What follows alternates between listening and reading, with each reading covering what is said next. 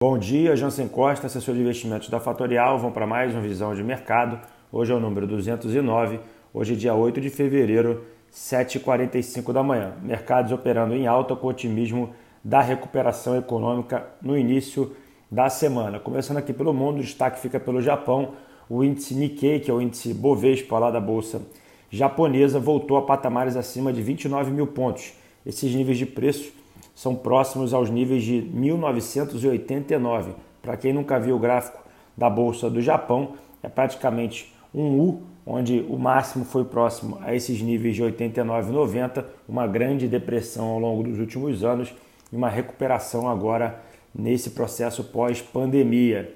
Falando aqui sobre a vacinação na Europa, nas últimas semanas a gente comentou que a, a Europa, junto com a Inglaterra, estavam com um problema dado o processo de suprimento das vacinas da AstraZeneca, mas com o aumento da produção, esse processo foi resolvido. Continuando aqui na Europa, o processo do novo governo italiano continua de vento em popa. Basicamente, o governo de coalizão que está sendo montado lá pelo Mário Draghi parece funcionar e a gente precisa acompanhar, dado que a Itália pode ser um grande motor aí na recuperação do continente europeu. De uma linha, de linhas gerais, falando aqui com relação ao mundo, a gente está vendo uma continuação daquele movimento chamado Reflection Trade. É, o que, que é isso, basicamente? Né? Aumento da taxa de juros americanas com aumento do preço das commodities. A gente está vendo mais claramente aqui nesse, nesse início da semana no preço do petróleo. O preço do barril do petróleo superou aí 60 dólares, o preço do barril do tipo Brent. Isso mostra aí a recuperação do preço das commodities. Isso é muito positivo para o nosso índice de bolsa brasileira. Falando aqui um pouco sobre o Brasil, nenhum dado relevante econômico saindo hoje ou nenhuma notícia relevante também saindo na parte política.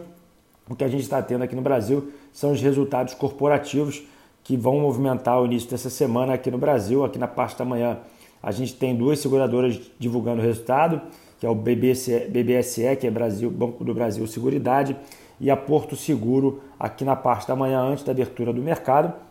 E após o mercado, a gente tem três empresas aqui com destaque: Banco Pan-Americano, Duratex e empresa São Martinho.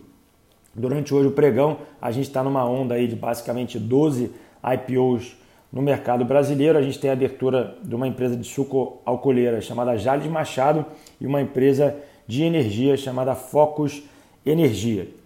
É o que temos hoje como destaque. Hoje, na agenda de hoje, às 8h25 da manhã, temos uh, o Boletim Focus e ao meio-dia e 57 teremos a live entre mim e o Fábio Lemos, falando aí sobre os possíveis movimentos dessa semana aqui na Bolsa e nos mercados. Falando aqui sobre o mercado neste exato momento, o S&P opera com 3.889 pontos, praticamente em linha com o preço do início do pregão de sexta-feira. O VIX praticamente no mesmo nível também, 24 pontos e 20, apesar de estar caindo uh, o VIX de sexta para hoje.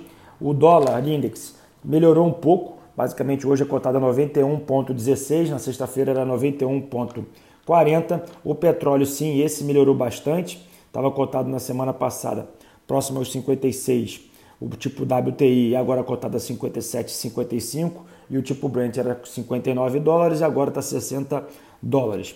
O peso mexicano vai perdendo espaço para o dólar no mercado internacional, sinalizando uma abertura muito forte aí para o dólar frente ao real. E o destaque também fica com Bitcoin, que bateu 40 mil dólares e ontem, na sexta-feira, na verdade, 37.497 e hoje está 39.462. Bom, vou ficando por aqui, desejando a todos um ótimo início de semana. Encontro vocês amanhã no novo podcast. Bom dia e até amanhã. Tchau, tchau.